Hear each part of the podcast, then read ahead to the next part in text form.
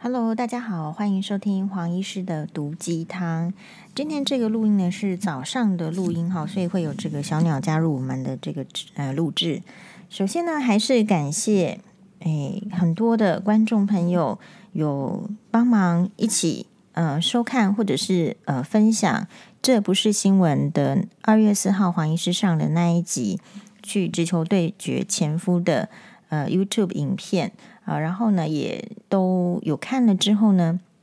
也给黄医师很多的鼓励，哎，真的是非常感谢，因为在这个世界上，要听人家讲家务事，不觉得说无聊，觉得很烦，觉得那个没用，觉得不要被骚扰时间的人，哎，还是还是有的，但事实上。我觉得很多人都在讲丰功伟业，可事实上，我们面临到的就是一般的家庭生活。人家说齐家治国平天下，真的，如果你没有办法齐家，你的生活一团乱的时候，你的工作也会受影响，你的健康也会受影响。所以在此即将迈入牛年，今天是小年夜的这个迈入牛年的前夕，我们更要知道就是。当然，第一个健康的重要，所以也许牛年又要来一个新的励志。好，我们就是要这个早睡早起，身体好。然后我们的手机，我们三 C 产品要减少使用。也许去年每天用八个小时，那你今年诶可以每天用六个小时到四个小时。人生不是一开始就抛弃所有的恶习，但是人生一定要面对。真正的知道哪一些恶习是对自己不利的，然后就把把它抛弃。有时候我们看人家好，其实人家只是坚持一点点的一些原则。哦，比如说那一些你觉得嗯保养的很好的人，基本上他也只是坚持一些原则，说他可能也许不吃牛肉，或是他可能就吃肉的吃的比较少。哦。那我们知道呢，很著名的这个科技大亨呢，已经预言说，接下来人类会遇到的问题，主要还是全球气候的变迁，所以还有就是呃，那个呃，所谓的生物生物的大大反击。我想今去年开始，从冠状病毒开始，我们就知道说，你瞧不起的小小病毒，就是会反击的时候呢，你也是会很大的灾难。所以今年我们呃，我觉得人就是这样子，所以你永远不要看不起别人，不要看不起人家小小的反击，也有可能会对你不知道的哪一天造成一个极大的这个伤害。嗯，好，那这个我们今天呢，先来回复一个网友的来信，就是因为要回复这个网友的来信呢，黄医师才改到这个早上。录音，因为整体说起来，我觉得大脑思考最活络的时候还是早上，晚上的话，基本上一天这样下来还是比较累，所以我比较不建议，呃，很重要的事情的时候，你把它放到夜深人静很晚上去思考。晚上呢，睡觉前的大脑就是不要再思考一些烦恼的事情，你比较不会做噩梦，比较容易睡得好。好，这位网友是这样写的，他说：“黄医师您好。”因朋友介绍加入您的 FB，对于您的勇气带给很多女性力量，谢谢您。好，所以如果说你的这个周围的朋友有听到他抱怨婆媳问题，好，或者是说跟会呃老公相处的怎么样不愉快，我们建议你不想听呢，也非常好，因为你的时间也很宝贵。但是你可以把黄医师的这个呃金氏媳妇眼科医师黄宥嘉的时间。这个 FB 把它介绍给你的朋友，因为我们多救一个人，多做一个好事，那就是就是功德无量哦，所以还是累积功德。好，他说我和先生结婚四年，住婆家育有一女一岁，好，非常小哦，是小 baby。之前很长，因为因为住在婆家嘛，婆婆的关系，夫妻吵架，久而久之。先生会言语暴力，骂一些不堪入耳的话语，哈，我猜是什么三字经啊，或者是一些酸言酸语。前阵子我受不了，带女儿跑回娘家住两个星期，我跟他提了离婚。先生来看女儿时，哭得一把鼻涕一把眼泪，当下我也心软了。先生也说他也有去找婚姻咨询，先生跟我说，不要认为小孩子还小就有幼儿从母原则之类的话，是没有这个原则啊。但等下可以讨论。但是重点是，大部分还是这个原则，哈，不是百分之百，但是还是大原则。因为我也很怕失去小孩的亲权，决定和他回去再试试。哎，好，但婆婆三番两次翻旧账，又是我有忧郁症跟产后忧郁症，所以我无法跟婆婆相处，跟婆婆彼此不说话。这个跟黄医师的默契很像了，哈。我们我们期待你，你这个，哎，你所以你还现还在婆家吗？如果还在婆家的话，你可能需要就是婆婆来的时候就放这不是新闻。如果她骂你潇洒不的时候，你就放这不是新闻的那个黄医师也骂回去潇洒不的片段哈，这样你就没有骂你婆婆潇洒不，你就说是黄医师骂的。好，继续。所以我也无法跟婆婆相处，和婆婆彼此不说话。对这些事，呃，先生也不处理。只会回大家，就是、呃，那就相敬如宾啊。这种日子我也很痛苦了。希望黄医师可以带我，啊、呃，带给我一些勇气和力量，让我坚强又勇敢的面对之后的人生。谢谢。首先呢，是嗯，我觉得现在的人呢，好像建立家庭很不容易，要结婚就很难，哦，呃，然后呢，要生出小孩也很难。所以第一个事情是。呃，我先恭喜你已经完成人生，就是大家这个社会标准中你应该有的，你都有了。你有，你有这个结婚，然后你有小孩。好，很多人呢还这个就是还苦于就是啊、没有办法结婚，没有办法有小孩这样子的苦境。所以第一个我想告诉你的是，呃，每一个人的人生在不同的年龄可能会有遇到不同的苦境。比如说那天阿德老师的粉专的那个是年轻的时候，因为自己的妈妈的一个离婚，然后改嫁，所以导致自己跟姐姐都要被继父就是可能性骚扰或甚至达到性侵的程度，而妈妈也是不吭声的。所以今天呢，你你面临这个状况，我觉得你还是有一点感到幸运的是，今天就算你的老公在婆媳问题中不吭声。你已经不是很小的小孩子，你也不是这个年轻无知的少女，你是有能力的女人。好，所以第一个事情是，这个状况虽然不是令人很讨喜的状况，也需要一点点这个努力，才能再获得一些事情，但是还是比呃更没有资源的人，你应当是可以做得更好。这是第一个概念。那第二个就是说，我觉得这个老公呢，他会说，就是两边都这个冷处理，那就表示他没有处理的能力，或者是事实上他，你你要想说为什么要寄人篱下？其实现在的年轻人，因为我对不起，我不知道这个网网友哦，嗯。就是你有没有想过，就是为什么你的老公会在这件事情采取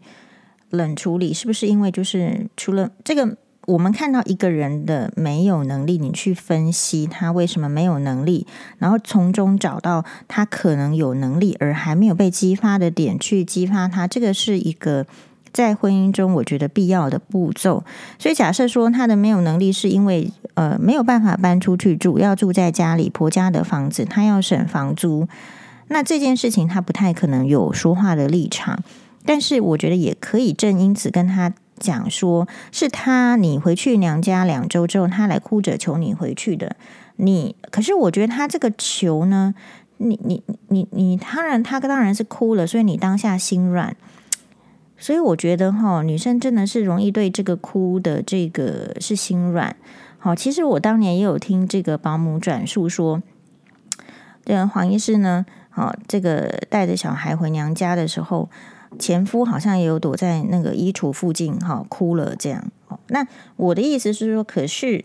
这些男人哭，他是真的是哭他即将失去你吗？即将失去老婆吗？还是哭自己的没有能力，然后又出来要装有能力？你看这个老公出来装有能力，他出来装说：“我告诉你哦，我也有去找律师咨询，然后不是小孩子才一岁这么小就有幼儿从母的原则。”那他就拿出法律的章典来跟你讲啊，因为现在的原则确实是幼儿从母啊，因为是这个原则是因为男人不努力啊，男人照顾小孩子几天就天就就就兽性迸发，觉得受不了崩溃，然后想要出去找女人轻松快活，所以这是男人的问题，不是我女人不让你男人带小孩，这个是有点牵涉到天性，然后有点牵牵涉到工作。女人尚且不是每一个女人都喜欢带小孩的情形之下，你这个天性，我们不要忘记，人类是什么演化而来哦。让你听到有一些咕噜咕噜声，是黄医师肚子饿的声音。好，不要不要讲太多。呃，就是我们这个人类还是从动物进化而来，所以其实这个照顾幼小的这种责任，当然是现在男生很好，有帮忙。参加有参帮忙的负担，那个是社会教育进化的结果嘛？因为后来的社会进化成女人也必须出去工作了，所以我觉得当时很很可惜的就是，当这个老公来哭哭啼啼，也就是他心里最脆弱的时候，人脆弱才会哭嘛。那我就说大家不要哭，是因为脆弱的时候哭的时候，脑筋就不好使，因为。然后，可是这个这个网友很可惜，是当别人哭的时候，你脑筋也变得不好使了。所以我不要看到人家在我面前哭哭啼啼，我也不哭哭啼啼给人家，是因为我是要解决问题。我觉得哭哭啼啼不是不可以，可是那个会影响你的判断。你看我们这个网友就被影响了，人家是哭哭啼啼，可是他讲的是这个很冷血的话。不是说小孩子一定判给你，那一个生完小孩子，小孩子才一岁的妈妈，都是她在照顾小孩、小婴儿的，就跟婴儿一样，是会有分离焦虑的。婴儿他没有看到妈妈，就是在三岁以前，常常会会有这个分离焦虑，会哭啊，会不安心，会会觉得恐慌。同样的，妈妈照顾这个婴儿哦。因为你才刚生完小孩子，所以呃，一直都是你在照顾，你一定觉得很难割舍这个小孩，所以他就利用你的这个弱点，然后来告诉你说，因为没有办法，谁都没有办法来保证你是百分之百得到这个小孩子的这个呃监护权，或者是说主要照顾权。我们这边要分成两个概念，就是第一个我们要讨论的是监护权，还有就是主要的照顾权。所以第一个，我是我现在在想的是，所以他来跟你这个讨论的时候，其实你应该直接问他说：“那我现在就是没有办法跟你妈妈相处，那你也没有办法处理这样子的婆媳问题，所以如果要婚姻的继续，事实上就是应该要搬出去住。那么，所以你搬出去住有没有这个想法？还是说你这辈子都要跟你妈妈住在一起，完全不想搬出去住？”那如果说可以搬出去住，也有设定一个怎么样搬出去住？因为其实头期款还是要存嘛。那怎么存？或者说你房子要怎么怎么买？你就是你就是要要要讨论嘛，对不对？好，那那如果是这样子的，好，好，所以。要能够婚姻继，我因为小孩子很小，所以作为一个妈妈，我觉得最重要的责任就是尽一切的可能找出，呃，或者是说沟通出可能婚姻可以继续下去的办法。那这个婚姻要继续下去，不是你去努力找办法就可以的，你不要把所有的责任扛在自己身上，老公也要去想办法。好，所以，我们这个呼吁这个男生哦，也这个丢给他黄医师的影片，嗯，丢给他黄医师的影片，就是说你要知道，你的老婆已经很好了，好，你要多跟他沟通，你不要在那边装什么，你嗯，你这你在那边装什么，嗯，富贵穷公子还是什么？呃，豪门贵公子啊，不管你要装哪一种，我觉得那一些 title、那一些钱财都是身外之物的。你现在是因为年轻，你不知道一个自我组成的家庭的重要。可是人是会老的，当人老了之后，谁留在你男生的身边呢？是老婆啊，是小孩呀、你固然对老婆跟小孩尽起了很多的保护、照顾、抚养的责任，可是之后这个家庭正因为你的付出而建立之后。你老了还是会比较有一个呃，有一个巢吧，有一个安心感吧。你不是这辈子只有付出的，但是你一定要先付出，你才可以得到这个收这个社会最终认可的一个幸福的价值。除非你自己就不认同社会幸福的价值，社会认同的幸福价值就是说，如果有一个和谐完整的家庭，这个是蛮幸福的。那如果你不追求这个，本来你当初就是已经理亏了，你不追求这个，竟然还去娶一个女生进来，这个折磨，或者是让你的妈妈折磨他，那你已经理亏了。那接下来就应该劝说这个男生说：好，没关系，因为我们是大人，所以我们稍微吃亏，或者说我们理亏，因为年轻啊，又没结过婚，不懂得经营，又不懂得现在的人，其实你说都在泡在网络，会能懂什么人际关系也很难嘛，又是年轻人。跟这个婆婆的相处真的就是困难。假设没有各自搬出去，确定要离婚的话，我觉得应该是先坐下来，就是真正的面对什么样叫做对孩子好。你要把这个问题要拉回来，因为男生呢，他我觉得他不是母爱泛滥，但他不是说没有父爱。可是我觉得男生的父爱又在这个社会的这个捆绑价值下，就是说变成好像一个。假男性在出出头，他好像表面上这个婚姻的失败，或者是太太想要求去，或者是太太想要带走小孩抚养的时候，他感觉到这个是一个对他雄性象征的挫败，但他这个是就自我解释的太多，其实应该要拉回来。两个夫妻在离婚的时候，就是去谈说，两个夫妻之间虽然是损失了，可是夫妻都是大人，都可以再站起来。可是小孩子就这么小，如果说他的爸爸跟妈妈没有同心协力，要去让这个小孩子好的时候，这个小孩子他的起跑点是输给其他的所有小孩的。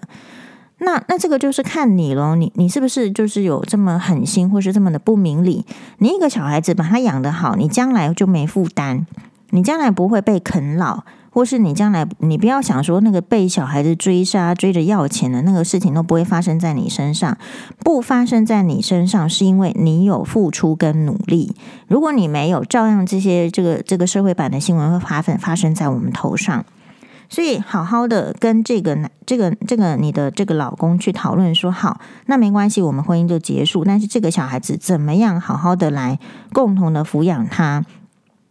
那如果是我的话，就是去评估两个人喜欢做的事情跟不喜欢做的事情，你就问这个男生，坦白讲，他有没有意愿要放弃工作。要放弃工作的升迁，在家里带小孩嘛？每天下班之后就回家带小孩，然后再带到隔天早上，然后再去上班，然后他都不要认识其他的女生。他愿不愿意这样嘛？如果他愿意这样，其实你小孩子给他养也没有不行。好，但是但问题就是说，这个男生往往是不行，或者是他其实只能够做两个礼拜，然后他就说他不行。所以男生。不要去逞强，男生的逞强不要用在解决自己骨血的问题上，而是真真诚诚的，大家都面对自己的弱点，男生也面对自己的弱点，女生也面对自己的这个弱点。好，男生你的弱点其实是你并不想要照顾小孩，是你的妈妈逼着你不能让小孩子被带走，因为带走好像是我们家里面丢脸这样子的感觉。事实上。如果你把这个小孩子强留下来，然后让他变成隔代教养，然后去学校里面被同学笑，考零分，在地上爬，没有教养，这个才是真正的家里的丢脸哦。所以，其实就我觉得要离婚，要这个好聚好散，难是难在第一个打给黑的时阵，那都不甘心，那不甘心什么呢？好，可是男生的部分，我想我们就也许就讲到这样，因为男生哦，他也有他自己的考量。那我觉得就是男生比较恶劣的，就是其实他们并不想要带小孩，可是很积极的争取，然后争取到之后呢，就丢给自己的妈妈带，造成隔代的教养。其实以黄医师活到这个中年女性的情，我我觉得我们女性越老，只是身体的负担越大，因为荷尔蒙啊，或怎么样，其实很容易累，很不适合带小孩的。哦，所以你知道老天爷为什么要给年轻的女人生小孩，不是给老的女人生小孩吗？因为生小孩，就是我觉得老天爷都是配的刚刚好，可是大家不去想，大家都是占人便宜。我觉得现代的男人也不应该占自己老妈的便宜。好，所以所以这边如果男生的听众，其实应该要重新的修正。就说你应该要就是给这个小孩子好的这个教养。那你如果自己做不到，在家里带小孩，嗯，每天下班就回家。像黄医师的话，就是小孩在的时间，我原则上是不跟人家约聚餐，也不太能够抽出这种额外的时间去，就是全心全力。所以，如果有一个老婆愿意帮你全心全意带小孩，其实这个小孩子给他带。好，主要的照顾者给他，那这个没有问题。那接下来就要牵涉到这个监护权的问题。如果可以讲，就是大家都都讲。那黄医师有丢给这个网友，就是呃，有一集上娃娃在讲这个监护权，你是单独监护还是共同监护的各个优缺点。其实，如果要共同监护的话，一定就是双方要好沟通。可是，我们其实有非常多的网友就是投稿给黄医师说，看到黄医师的那个在这不是新闻里面的片段，有有至少丢出去的三个影片里面有两个影片都是前婆婆抱着小孩，根本不给黄医师抱。所以，当你不管是拥有共同监护权，或者是你不一定作为主要照顾者，你有探视权，你一个月。法院规定的话，或者是法院裁判，一个月通常是就是两次，也许是两天，也许是两个周末。上学的小孩子大部分就是两天，那如果还没上学，大概就是两个周末。但是很多人在这两就是关系不好的话，这个探视，如果你还要去对方家里探视，而不是把小孩子带走的话，你会遭遇到很多的嗯嗯这个刁难，所以这个这一点也要想好，所以。所以你你你拟好那个协议，黄医师帮你看一下吧。这其中有太多的眉眉嘎嘎了。哎，你你以为你写这样是好的，可是你实际上后来在交接的时候，你会很麻烦。比如说接送小孩。好，这个你现在去探视是你人跑去嘛？不然你就是把他接走带回去你家，或是其实就可以调整，就是你就可以男生接送小孩子到女生家里嘛。我觉得这个都很基本的，但是你不要小看这个基本的事情，你没有讲好，他之后就用这个来刁难你。比如说，可能诶，特别是分隔在不同县市的这个接送的问题，一定要想好。那你不会一辈子都在同一个县市，这你也要想好。那当然呢，就是说还要注意一些细节，就是抚养费。很多女生呢，就是要要离婚的时候，哦，在那边装短班呐，因为人在落难的时候、落魄的时候呢，很不能真心去面对。就像这个女生一样，她其实透露的是她对自己的能力还有未来的不确定感。这个完全没什么。黄医师当年也是跟你一样。哦，所以那些人在讲什么？黄医师说我们锅子要带走，棉棉被要带走，我本来就要带走啊！哈，不带走的才是笨蛋。那是我们自己花钱买的东西，为什么不带走？然后还要再浪费钱、浪费地球资源，造成地球污染，再去买呢？很多的事情，就是黄医师从这个信里面可以再体会到的是，他其实不确定小孩子这么小，一岁的女儿，如果我带走了，我真的有能力。就是往前走嘛。第一个，我想告诉你的是，绝对是养得起啦。只要愿意工作，然后有一个后面的支援系统。但是这个支援系统，你不要把它想成是百分之百美好的。你要先把你的支援系统想得很烂。然后你再来做设想，也就是说，也许你的支援系统是你的邻居、你的妈妈，或者是你的同事，或者是你的姐妹，但是永远要想，这个别人对你的帮助是来自于他们有能力的时候，人有能力就是。可以帮助别人，所以像黄医师现在虽然说有在带小孩，有在工作，然后被酸民攻击，然后前夫舅舅又跑出来攻击我，但我觉得我还是有能力去帮助我想要帮助的人嘛，所以我就帮助。但是有一天会不会变成没有能力吗？你当然要想有可能。所以你你这个自己去带小孩走向单亲的路的时候，去要去想，它本来就是一条。非常筚路筚路蓝缕的路，我放一首歌给你听一下。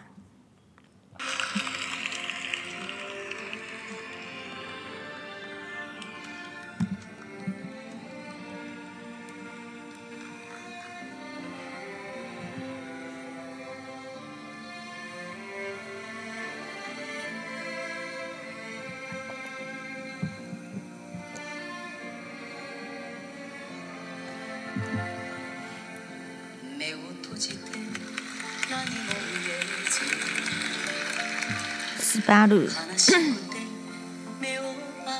美空云雀唱的。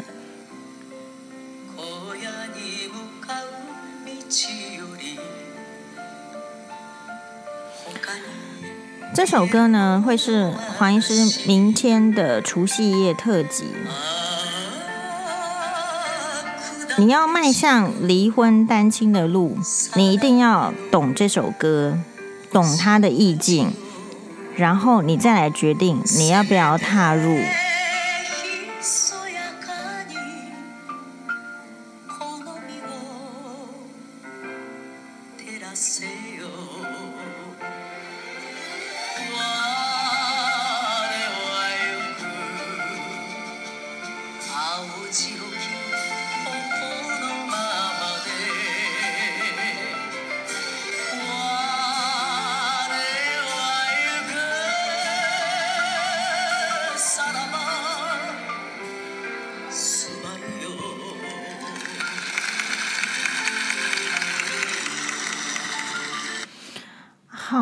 以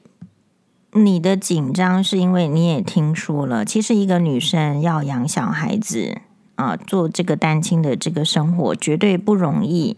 特别是如果就是薪资还有资源背景不强，但不是不可以，嗯，所以就要愿就要问你说，你愿意牺牲到什么样的情形？我有一个同事，他现在已经就是他到别的地方去工作了。他告诉我说，他妈妈也是单亲妈妈，那他就是养他跟他姐姐，好像是他爸爸也很小的时候还是怎么样就过世了。他说他妈妈曾经长达十年的时间都没有买过一件新衣服，听了很感动。然后现在他跟他姐姐就都有好的归宿了，都嫁了。然后，诶，他他们是蛮孝顺妈妈的，会带妈妈去。他们也，你不要看他，也不是嫁有钱的人家，人家也是可以出国去办婚礼的哈。所以我不知道我前夫家这样说我是什么意思。他们也是出国，就是嫁一般的人家，可是人家愿意在一个 budget，在一个预算之下，人家照样是出国去办婚礼，然后妈妈带着去，然后也是非常孝顺。但所以如果呃单亲离婚带小孩子，就是你你的这个。压力会比较大，因为你会好像不一定能够有人帮助你，然后你的生活会受限。也许你还年轻，你的朋友要约聚餐，你的同事要约聚餐，呃，你是不不一定可以参加的。比如说，呃，有那个忘年会邀请黄医师去，那我一看，哇，第一周哦，这个，那我说不行，我要在家里交接小孩，我没有可能去，没有可能去参加那个聚会。但是这个就是你现实的这个自我的要求跟考量。我并不希望你走向单亲的路之后，你没有扛下责任，而是把责任丢给别人。你的妈妈，你的这个支援系统可以帮助你一些时候，是帮你这个喘口气，但不是主要让你把这个主要的工作就是丢给别人，或者是说后来嫌弃因为有这个女儿，然后让你找不到下一个男人。这个要分得很清楚，因为你在离婚带呃之后带。小孩会有太多人会跟你说啊，上一段婚姻不好没关系，或者是像今天一本是黄医师这样的呃地位吗？不是啦，就是还是会有人是站在很传统的角度来跟你讲说，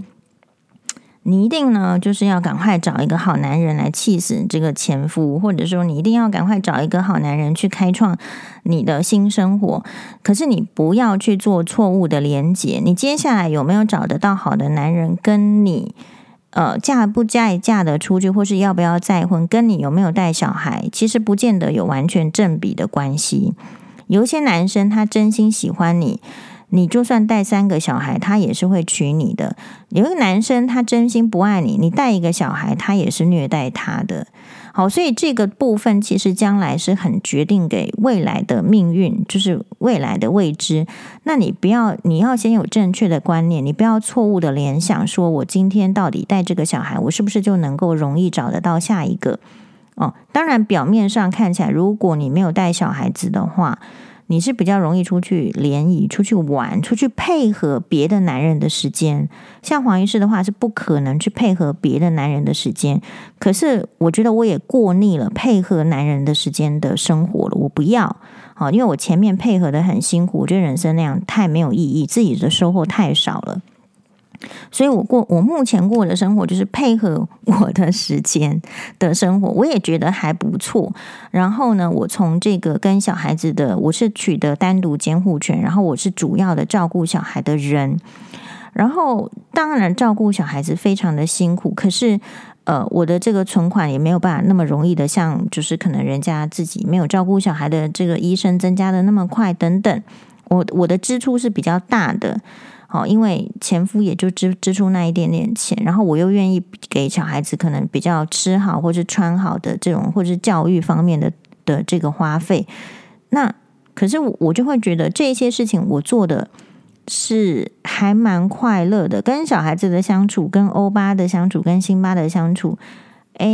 有压力呀，对不对？他只要一生病，我压力就爆表。但是其他时间呢，我我们就是一直在进步。哦，大家不觉得黄医师这几年来也有很长足的进步吗？对不对？哈，应该应该大家都看得到，你自己也要看得到。所以你迈向单亲的生活，就是。我觉得要很，如果你选择这条路，你必须很平和的接受人生是有起有落的，然后你必须接受人生就算是在低谷，只要你愿意，就是可以往上爬的。只要你爬不起来没关系，就算是这个我们的《神雕侠侣》里面的小龙女在绝情谷里十六年，最后还是可以，就是诶，还是会有好结局。这个你要有很强的自信心，你要有很强的乐观，可是。嗯，抱持这样的心情的时候，现实还是会有很多打击。比如说，你真的去百货公司，你看到一个东西，你很想买，你也不见得买不起。可是你就是会因为你有养小孩，然后你对未来的不确定性，可能那么昂贵的东西，你就是只能欣赏，只能看看，或者就放下来。就是这个东西，就是生活的修炼，必须要有另外一个哲学。呃，思考来帮助你过新的生活，但是百分之百、绝对百分之一百、绝对的好处是，你不用再受到另外一个无赖女人的欺负。不用再被另外一个无赖女人踩在脚底，不用另外一个女人，你根本就是没有从她那边获得什么好处，也没办法从她身上学习什么，可是一直受到她这个言语的侮辱。然后就说我我明明子宫比你好，然后我一直听你说我子宫坏，我明明比你年轻，我明明比你儿子结婚的时候年纪比我大大得多，你我还要一直听他说我们三十几岁才要才要结婚，不是一个什么好女孩，等等等，然后。嗯，像黄医师走过前面那一段，跟现在比起来，我就会觉得，如果那种践踏你的声音的，因为你现在一定是最低潮，因为你听太久那种声音，你都听到没有自信了，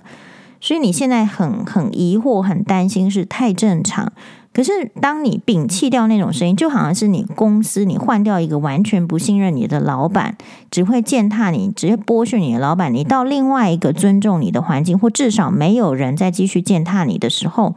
你的自信心可以因为你多出来的时间去栽培自己，去吸收不同的东西，而慢慢的增加。但是这些都是，就是反正在任何的情地里都是有一好没一好的。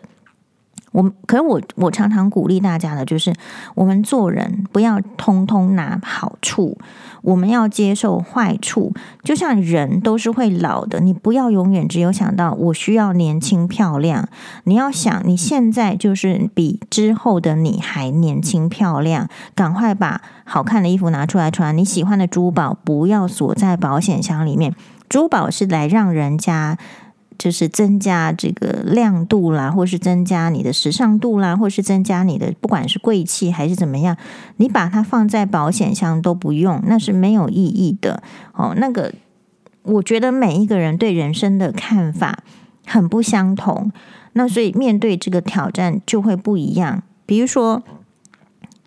嗯，也许啦，也许有老公，也许有婆婆的帮助，你会过得比较轻松，可是你精神面就不轻松。